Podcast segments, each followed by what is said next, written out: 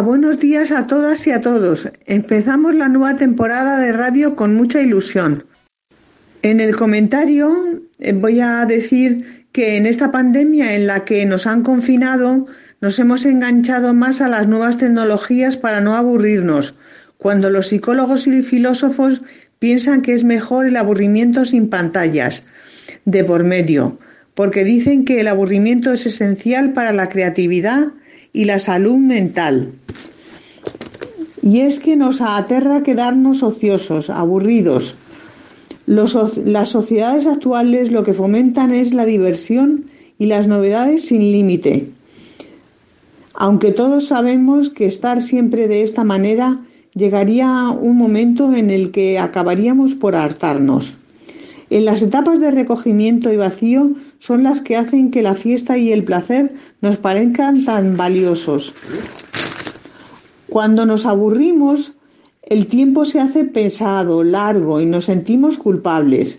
Se explica la repulsa del aburrimiento con la llegada del capitalismo, el entretenimiento de masas, que funciona hasta en las etapas más duras como la que estamos viviendo ahora. En la Edad Media se consideraba un descuido de las obligaciones, en la Ilustración, señal de galvana, y en el romanticismo se tachó directamente de enfermedad. El aburrimiento continúa viéndose como de otra época o como algo propio de comunidades atrasadas. Hoy en día impera el móvil. Es la principal distracción. Si vas en el metro, ves a la mayoría de las personas con el móvil. En Estados Unidos, los senadores sufrieron crisis nerviosas durante una sesión en el Congreso porque no, tenían sus teléfonos a mano. El miedo al aburrimiento es en este sentido una forma desconcertante del miedo a estar con uno mismo. Se descubre realmente qué quieres ser y qué te interesa ser, ser precisamente durante esas horas donde aparece el aburrimiento, en el que aparentemente nada pasa, pero en el que uno se está reconociendo a sí mismo, por muy contrario que parezca.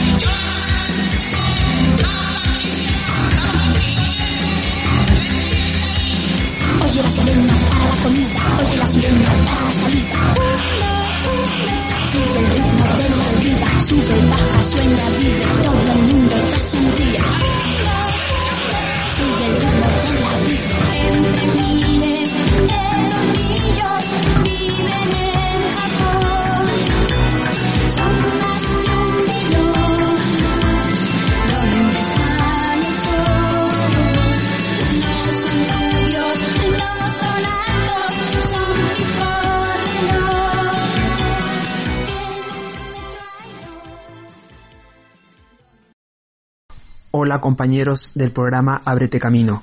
Mi nombre es Martín y voy a leer la sección de música comentada sobre Cristian Castro. Cristian Sainz Castro nació en Ciudad de México el 8 de diciembre de 1974, más conocido como Cristian Castro. Es un cantautor y, actor mexicano, hijo de los actores Verónica Castro y Manuel El Loco Valdés, y sobrino de los también actores Ramón Valdés, conocido por encarnar a Don Ramón en El Chavo del Ocho, y Germán Valdés Tintán, de herencia familiar eminentemente artística. Es también sobrino por parte de madre de José Alberto El Guero Castro, conocido productor de telenovelas de Televisa. Es considerado una de las mejores voces del mundo, debido a su amplio rango vocal. Ha vendido más de 30 millones de discos alrededor del mundo. Cristian Castro es uno de mis cantantes favoritos. Me gusta mucho sus canciones como La nave del olvido, Azul, Así era ella, Lloviendo estrellas, Ya lo pasado pasado. Os dejo con la canción Así era ella.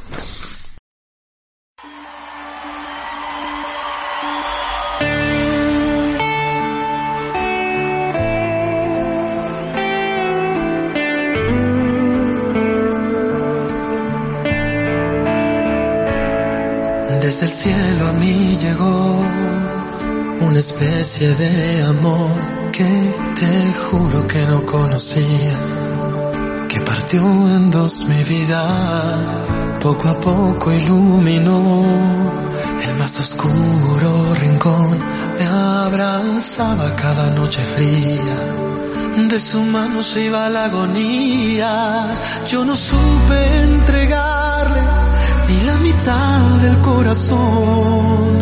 No sabía lo que yo tenía, no sabía hasta que lo perdí.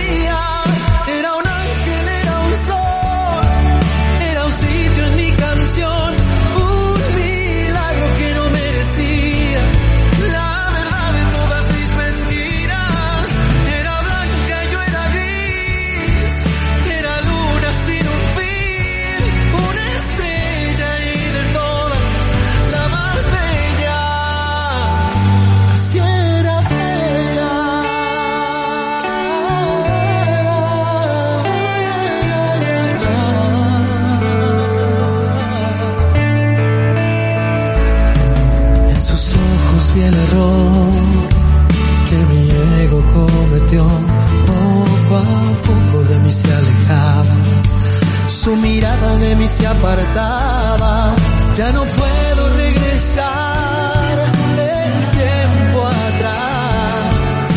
No sabía que con su partida siga ahí detrás toda mi vida.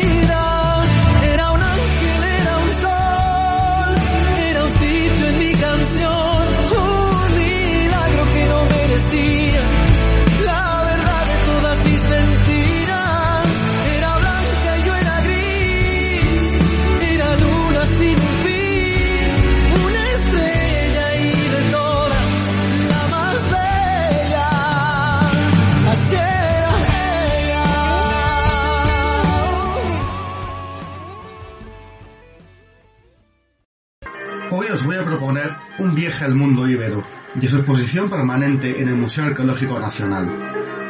No tiene pérdida su ubicación, sino tan céntrico y accesible de cualquier modo prácticamente.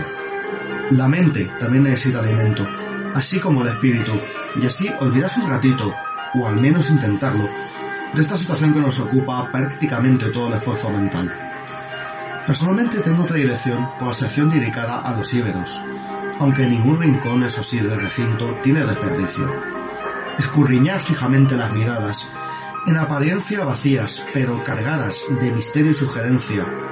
Contemplar la retrospectiva de lo que fuimos, cuando estemos delante de la archiconocida dama Delche, la dama oferente del Cerro de los Santos, o la ciertamente inquietante bicha de Balazote. Son de otras formas de vida, con la tecnología era o directamente imposible de conceptualizar cuando la tradición oral perpetuaba el porqué de mucha sabiduría ya perdida, y que seguro desvelaría aquellos enigmas sobre estas piezas arqueológicas. Una cultura la íbera, que es probablemente la gran desconocida, que pasa de puntillas en nuestro imaginario colectivo, pero que es fundamental para entender el porqué de parte de nuestra cultura, en especial por la zona este de la península.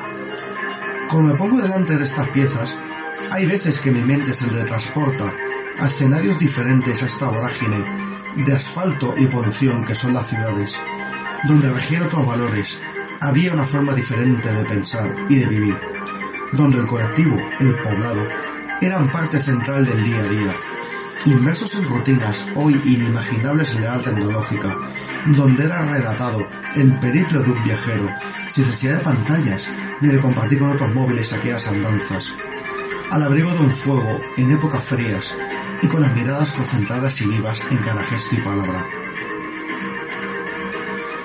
Hemos nombrado la llamada bicha de balazote, extraña figura mitad toro y mitad humano, un significado, un folclore por descubrir, si aún fuese posible los tiempos de los mitos, el bestiario, en esa necesidad de explicar el inexplicable con las herramientas que se disponían, dando a las culturas y en particular a la íbera un valor especial. El enigmático monumento funerario que es el túmulo turriforme de Pozomoro, el concepto del humano, el inicio y el ocaso de cada cual, todos los misterios acogidos en las diferentes religiones que a lo largo de la historia han enriquecido el concepto de humanidad. Buscar la explicación del inexplicable, reitero, de una forma muy diferente a la nuestra, en este mundo actual que quiere conocer todo, sea superficial o insondable, de lo que nos rodea. Vuelvo a decir, me, resulta más evocador clavar mis, mi curiosa mirada sobre las aparentemente cuencas yermas vacías de estas piedras arqueológicas. El misterio no se demuestra por botones y al primer vistazo superficial. Me puede decir más aquellas miradas que muchas otras, huecas y simples de sentido y profundidad, que vemos y nos cruzamos demasiado a lo largo del día. En definitiva, esto y mucho más nos puede proporcionar la visita a un museo. Yo soy una buena sugerencia, cada cual acuda al que considere más afín a su personalidad. Hay muchos tipos de ocio, como gustos colores. Y digo que en tiempos adversos la mente necesita, reitero, mucho alimento y disfrutar un poquito más con la que nos ha caído el mundo entero. Acudamos a los museos, depósito de la cultura y a fin de cuentas de todo lo que hoy somos.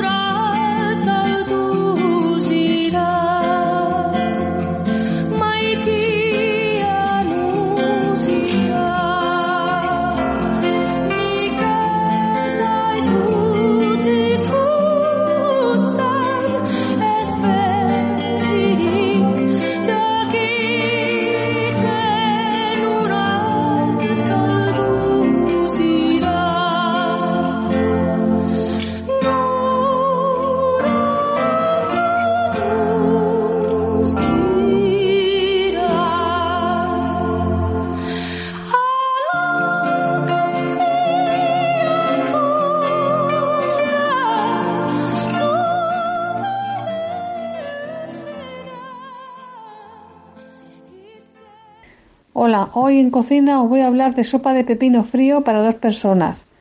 Dos pepinos, un yogur griego, media cebolleta, medio ajo, pimienta negra, vinagre de manzana, aceite, sal, hojas de menta.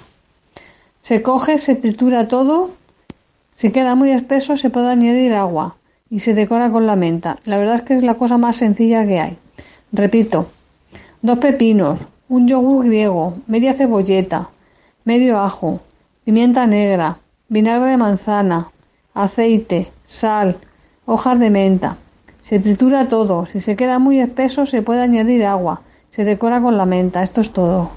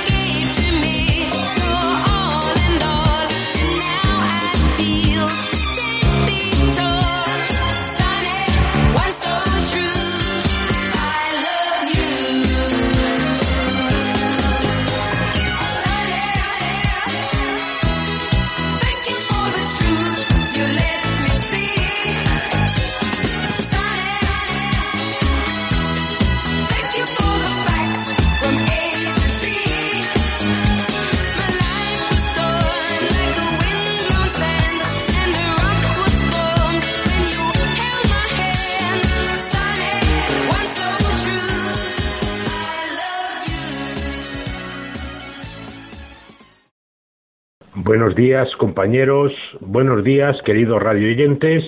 Aquí, Correo de los Oyentes. Bueno, si queréis escucharnos, claro, en condiciones normales, cuando grabamos, que grabamos todos los lunes, pues podréis escucharnos en condiciones normales de 10 a 11 en directo y podríais hacerlo a través de nuestra página web www.omcradio.org www.omcradio.org. Si queréis poneros en contacto con nosotros para hacernos alguna pregunta, alguna sugerencia, eh, cualquier cosa que se os ocurra, podéis hacerlo a través de nuestro correo electrónico abretecamino@yahoo.es. abretecamino@yahoo.es. Y si quieres escucharnos en cualquier momento, desde cualquier lugar, cómodamente, desde vuestro móvil, solo tenéis que descargaros la aplicación iVoox, I-V-O-O-X, y buscar allí nuestros podcasts, los podcasts de Ábrete Camino. Y hasta aquí, Correo de los Oyentes.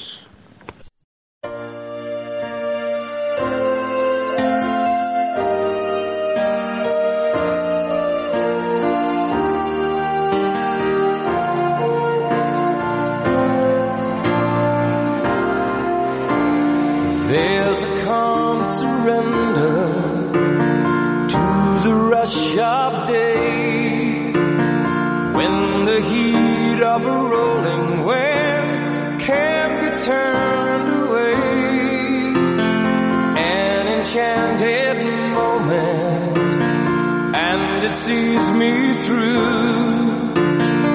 It's enough for this restless warrior just to be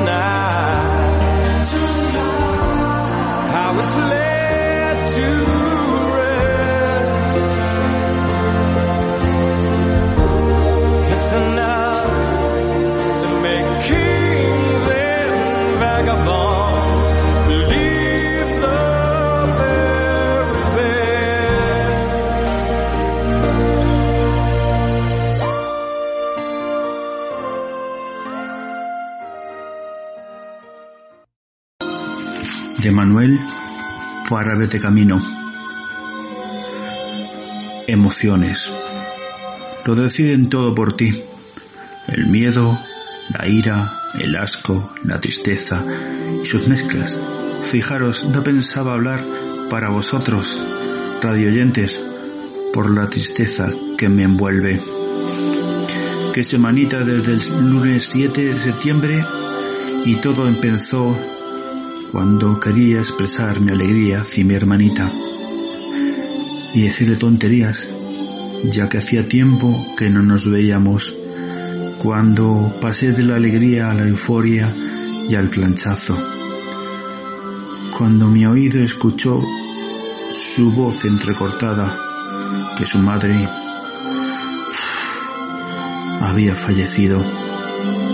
Sin todavía digerirlo, suelo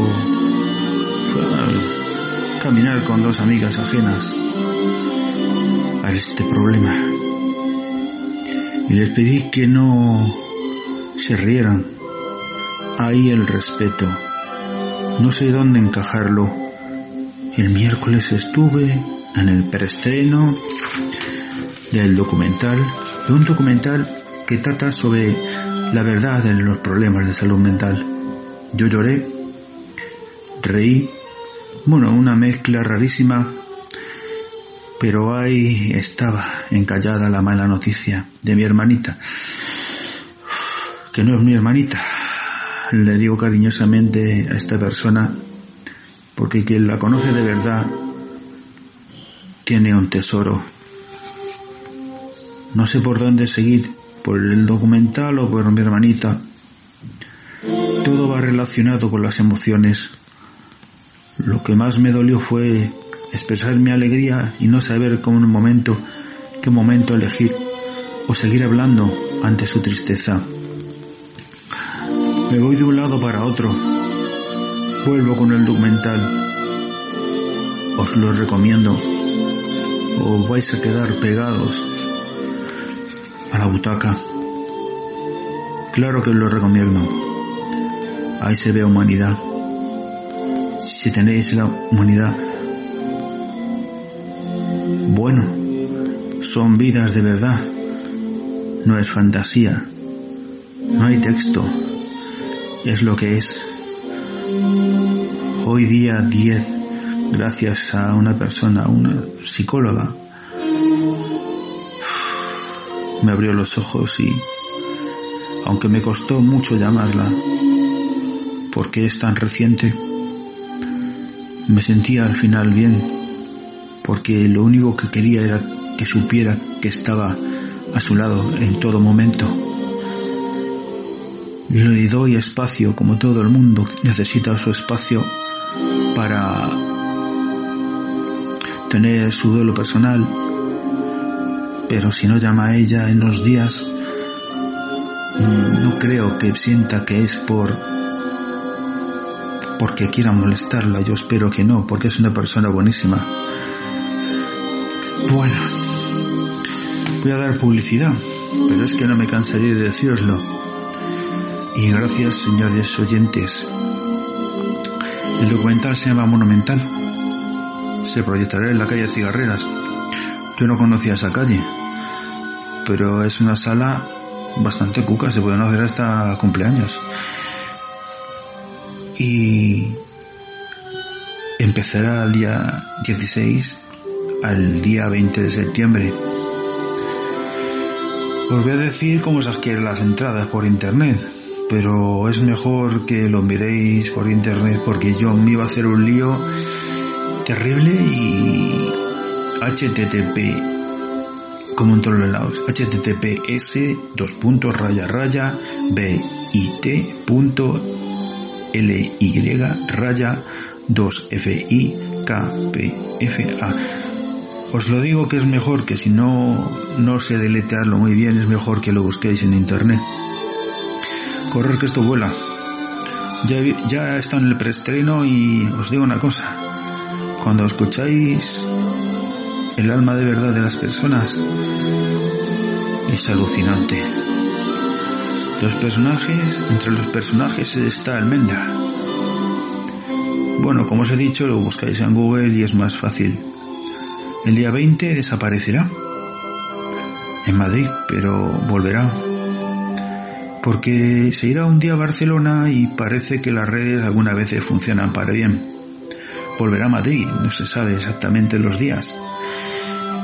Y, y los interesados serán recompensados. Serán recompensados porque verán cómo hay personas que aunque habiendo pasado su vida traumas muy grandes, son capaces de ser valientes y decir, me abro mi zona de confort y enseño lo que de verdad está pasando a nosotros y a mucha gente. Bueno, no pensaba hablar, pero era necesario. A veces, hablando, aunque sea por uno mismo, es interesante.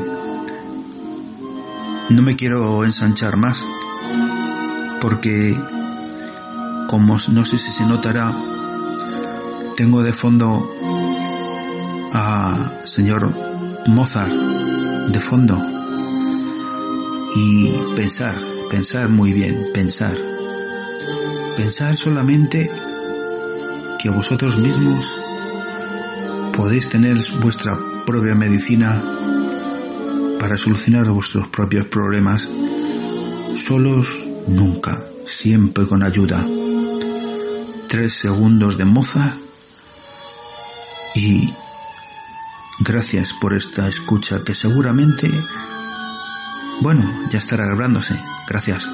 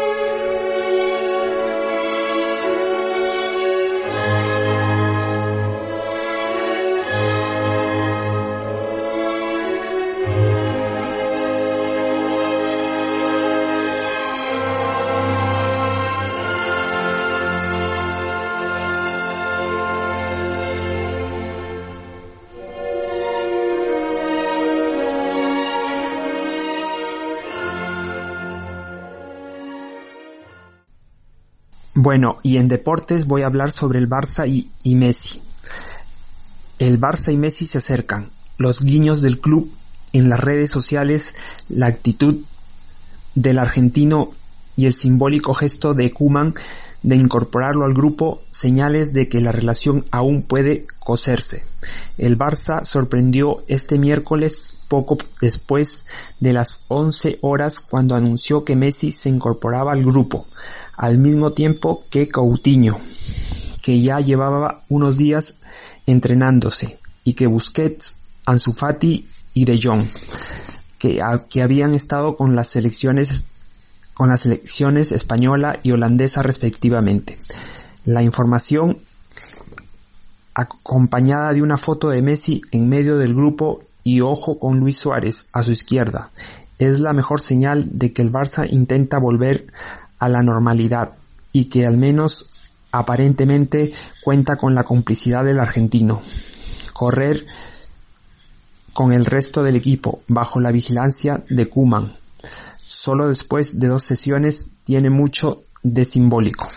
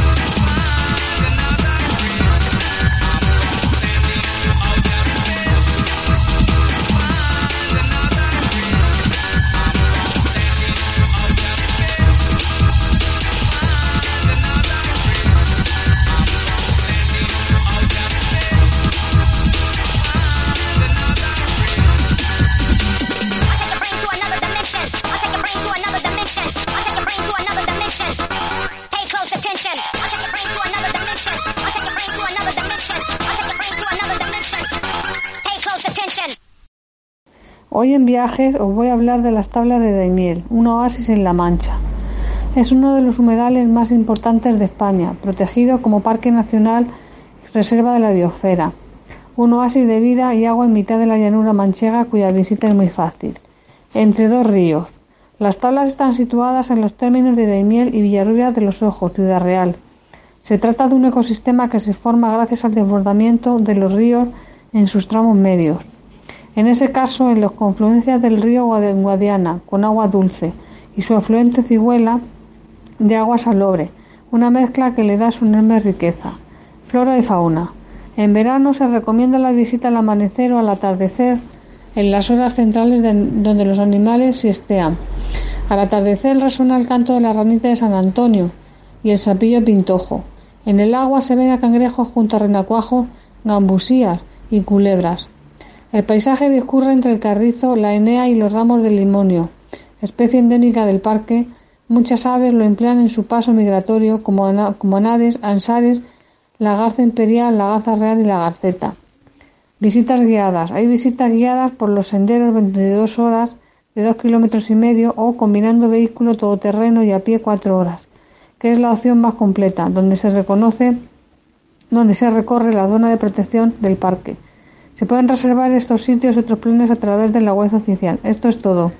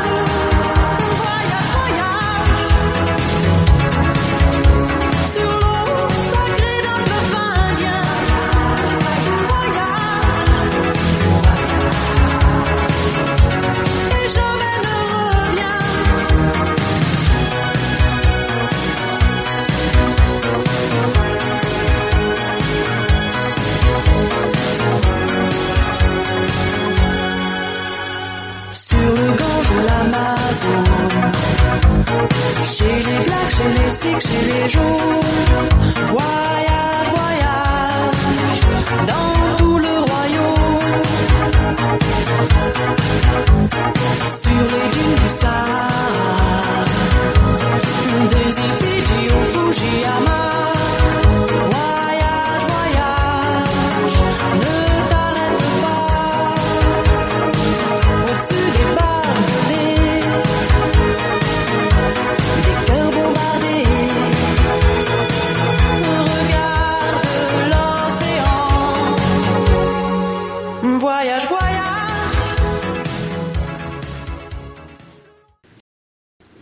soy otra vez Juana. El cuento que voy a leer se titula El lobo con piel de oveja. Un lobo que estaba cansado de fracasar al intentar coger, cazar las ovejas de un pastor, un buen día tuvo un plan. Se disfrazó cubriéndose con una piel de oveja y se mezcló con el rebaño para pasar desapercibido. Tan bueno era su disfraz que al final del día el pastor lo llevó junto con las demás ovejas al corral y allí lo encerró. El lobo estaba feliz, pues finalmente iba a poder comerse a unas cuantas ovejas. Estaba a punto de llevar a cabo el, su plan cuando entró el pastor al corral. Tenía que procurar carne para su familia y venía a escoger una oveja para sacrificar. Y escogió al lobo y lo sacrificó al instante sin darse cuenta de nada. Moraleja, según hagamos el engaño, así recibiremos el daño.